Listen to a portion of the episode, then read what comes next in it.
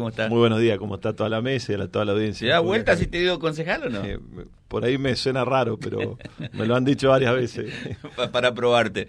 Bueno, eh, Javier, eh, el gobierno de Reconquista está embarcado en esto que, que es en la recuperación de clubes que han marcado historia en nuestra ciudad y que a veces por una cuestión de papeles, una cuestión económica, eh, no, no, no, no tienen por ahí la, la, posibilidad de continuar. ¿Qué pasa con General Obligado, con el Club Obligado? Eh, esquina tradicional del box. ¿Qué pasa con ellos? ¿Qué trabajo están haciendo ahí? Bueno, esto en realidad, si nos vamos al tiempo, hace dos años cuando se armó la oficina de gestión deportiva dentro de la, de la municipalidad, donde está Antonella Meyer, a quien siempre la felicito por la labor que lleva y la atención que le da a todos los directivos. Eh, también nace esto de la recuperación de los clubes. ¿Por qué se habla de recuperación? Porque más de 80 instituciones se regularizaron con el tema de, sus papeles, a tener personalidad jurídica, deportiva al día, etcétera, eh, gracias a esta oficina, a que no tienen que viajar los dirigentes a la ciudad de Santa Fe como fue siempre, y que por ahí uno iba allá, rebotaba, tenía que volver ya a la semana, era muy engorroso, bueno, hoy se hace todo de reconquista, que eso bienvenido haya, sea, haya sido la, decisión de Henry.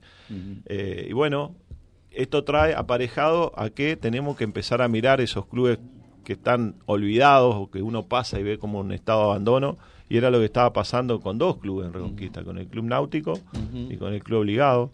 Bueno, lo del Náutico quedó demostrado que fue una buena decisión.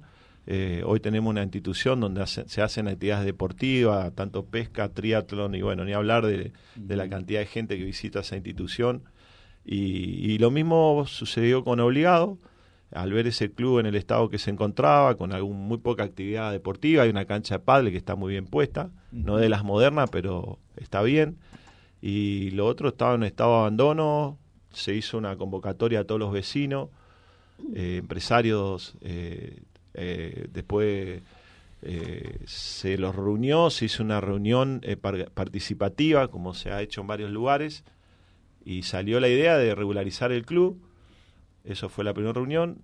Bueno, después de esa reunión, uno de los vecinos, que es Dante Yapur, el doctor, eh, tomó la, la decisión de, de, ponerse al frente para la, la, legalización de la institución, a quien yo también le agradezco y seguro que va a contar con nuestro apoyo. Y es lo que se está haciendo ahora, normalizando toda la situación de los papeles. Él vendría a ser como un presidente normalizador. Esa no, no, presidente no, es un normalizador. Normalizador. Eh, necesitas un abogado para eso. Y ya se abrió el libro de socios, a quien invito a toda la gente que vaya y colabore, porque en realidad lo que se cobra es el valor de una gaseosa, mil pesos sale la cuota societaria, que para la institución va a venir muy bien, y a la vez, al hacerse socio, hay que hacer la asamblea para hacer la comisión directiva, que eso tiene que ser antes de fin de año.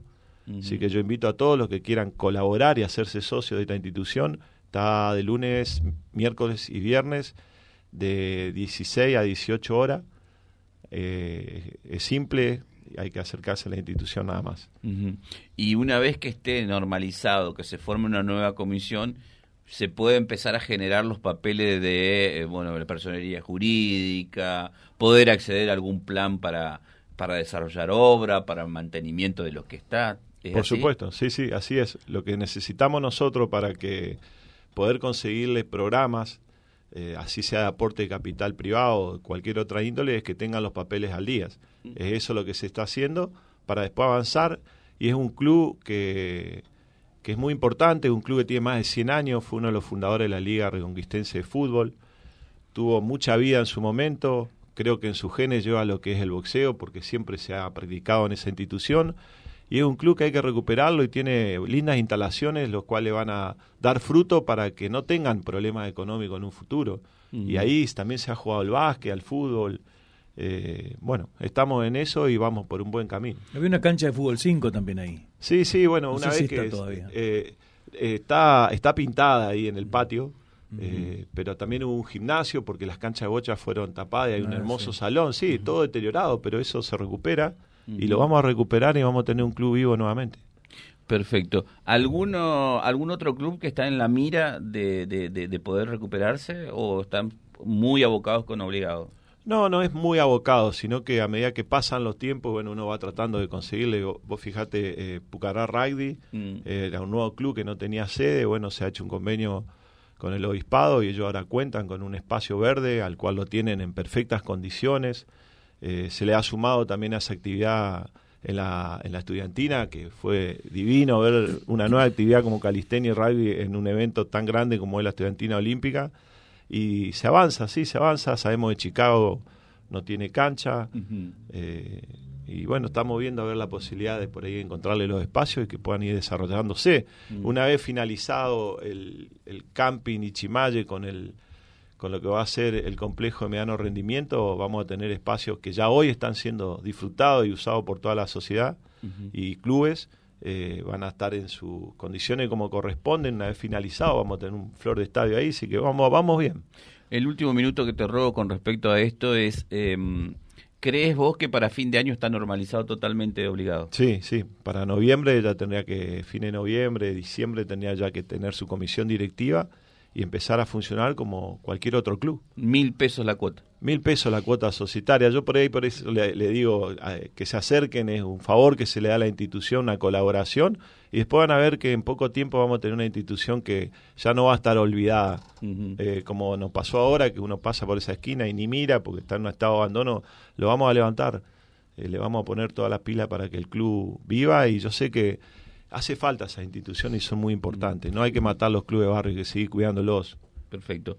Eh, el 10 de diciembre asumí como concejal.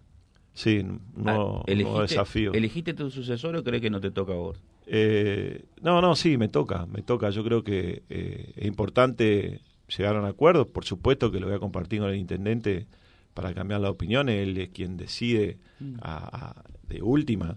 Él fue el que me buscó, por supuesto, pero, pero sí, yo no tengo mucho, mucho por hacer todavía con el deporte desde otro lugar, como va a ser el consejo. Pero lo he dicho en la campaña considero que es eh, una herramienta muy útil para lo que son las prevenciones, sacar un poco los pibes de la calle y tenerlo dentro de una canchita, si sea en un barrio humilde, tenemos que tener canchas de fútbol con un monitor que hay que prepararlo, que es otro tema también que lo estamos haciendo de la Secretaría, y necesito eh, tener un sucesor ahí que entienda lo que queremos hacer en la ciudad de Reconquista. Gaby, eh, Javi, te, te agradezco mucho. eh, nos lesionaron a Indio. Indio. Sí, lamentable lo que ha pasado. Sí. Eh, sé que lo han tratado anoche, yo me enteré ahí al toque y sí, encima hay algo muy, es un fenómeno eso. Sí, un fenómeno. eh, parece como que si lo- nosotros lo llevamos, pues me dijeron, me preguntaron, ¿usted Sí, sí, cuando- ustedes lo utilizaron políticamente. Claro, te juro por Dios, cuando hicimos la presentación de la de la estudiantina en el, en el bicentenario ahí apareció, pero Llegó él, pero aparte era mascota, los chicos lo habían dibujado, digamos. Claro. Como que ustedes lo fueron a buscar. Claro, eh, como si nosotros lo, no nada que ver. Es más, después se fue con la antorcha y dio toda la vuelta por la ciudad. O sea, eh, es así. Es un fenómeno. Vos sabés que vos lo describiste muy bien. Esa es la palabra que no encontraba desde hoy. Es un fenómeno. Sí, realmente, sí, sí, es algo muy extraño lo que sucede con ese animal. Bueno, dice el profesor Hernán Agustini que no son pocos los que piensan que es un atleta que se reencarnó en él. Bueno, Ponele, hay que sí, creer esas cosas, yo ¿no? no soy mucho de creer en eso, pero ponele porque parece que sea así. ¿eh? Exactamente. Pero que quede claro que nosotros no es que lo imponemos y lo llevamos y lo dejamos ahí, aparece, sería. Es Estuvo un en Platense también, sí. ahora con en el- las finales de handball estaba ahí eh, y, algo raro, pero bueno, sucede. Gracias, Javier, por tu No, visita. muchas gracias a usted. Ahí estaba Javier Machado charlando con nosotros. Hay que recuperar el club general obligado, a ver los eh, aquellos que los emocionan tener los clubes vivos. Ahí está la buena chance también a través de lo que se plantea a partir de el gobierno de Reconquista, la, sub- la subsecretaría de Deportes y esto que están haciendo aquellos que quieren normalizar el club. www.vialibre.ar, nuestra página en la web, en Face, Instagram y YouTube. Vía Libre Reconquista. Vía Libre. Más y mejor comunicados.